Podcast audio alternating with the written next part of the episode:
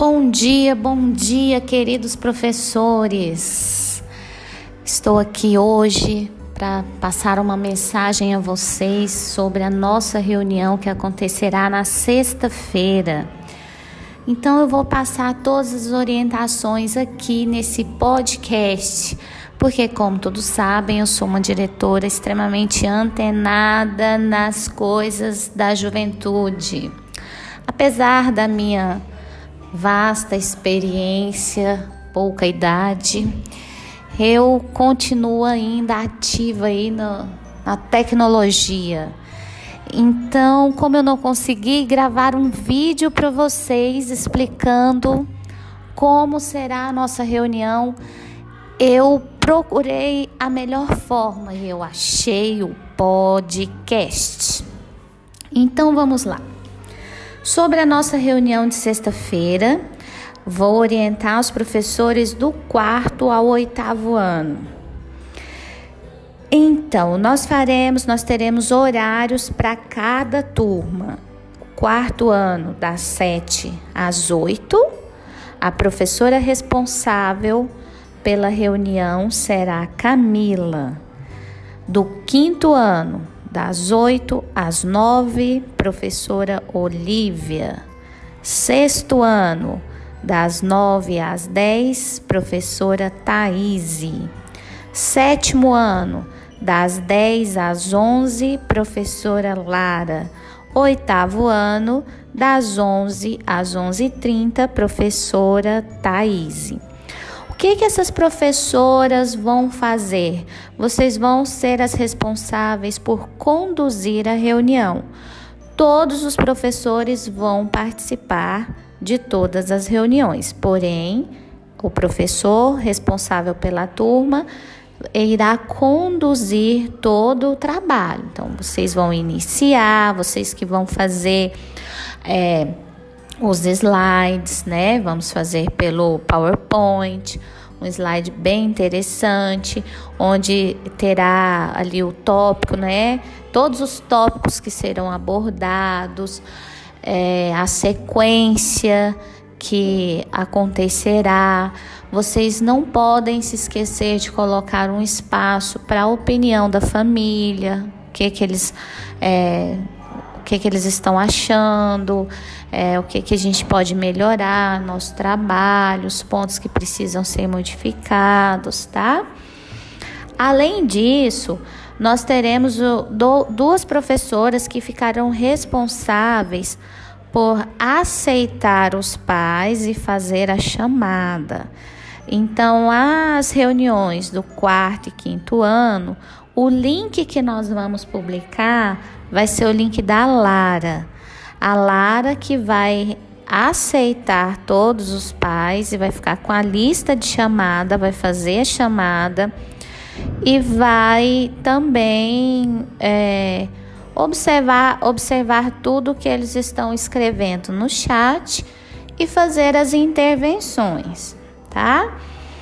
É, por que isso? Porque nós sabemos que muitos pais não falam, mas ficam lá no chat escrevendo um tanto de coisa desnecessária, né? Mas eles não têm coragem de falar.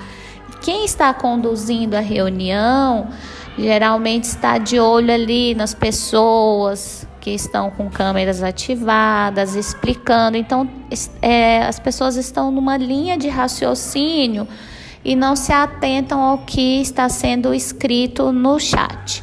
Então, para isso, nós teremos a Lara, responsável pelo quarto e quinto, do sexto ao oitavo, a professora Olivia. É, Sexta-feira não haverá aula, a reunião será.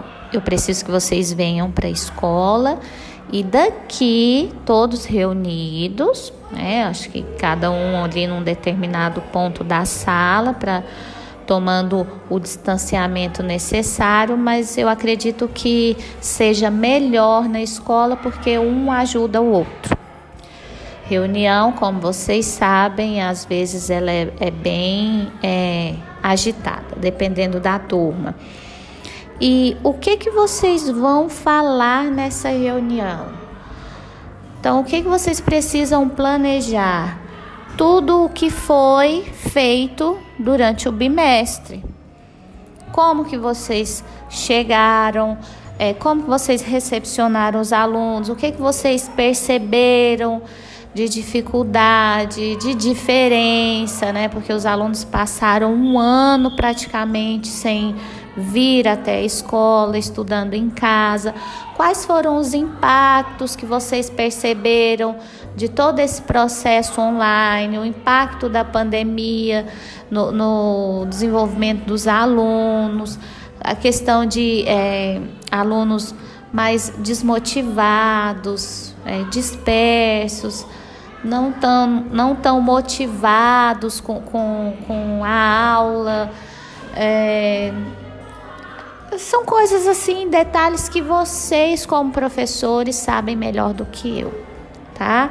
Então, eu preciso que vocês, que cada professor aqui faça o seu slide e publique e, e compartilhe no grupo para que os outros possam ver, inclusive eu, e o que a gente puder fazer de acréscimo, tá? Porque às vezes um profe um, a, os alunos ou determinada turma que tem um tipo de comportamento com a Camila tem um comportamento diferente com a Olivia, com a Lara, com a Thaís. Então a Camila ela vai pensar na reunião de acordo com o, o, o comportamento da turma em relação às aulas dela mas isso não quer dizer que todos eles se comportem da mesma maneira com as outras professoras. Então, por isso que eu preciso que vocês coloquem, compartilhem no grupo o slide de vocês para os demais professores fazerem as intervenções e vocês acrescentarem, certo? É, no mais, acredito que vocês precisam falar sim da como a família pode contribuir com o aprendizado do aluno, a questão do, da preocupação familiar, por, não só porque eles são mais velhos, que eles têm, é, eles têm autonomia, porém eles precisam, de, eles têm essa necessidade do acompanhamento, né? A família precisa acompanhar. Vocês podem falar sobre a dificuldade de vocês em questão de câmera, porque com a câmera ativada é mais fácil de vocês acompanharem é, o processo dos alunos que estão em casa, porém eles têm muita resistência, tá? Vocês podem falar sobre as modificações que foram feitas, as atividades, as tarefas de casa nós reduzimos bastante. Por quê? porque os alunos não estavam fazendo e com isso o trabalho em sala ele estava sofrendo um prejuízo muito grande, porque existe toda uma programação e não estava sendo cumprida, tá?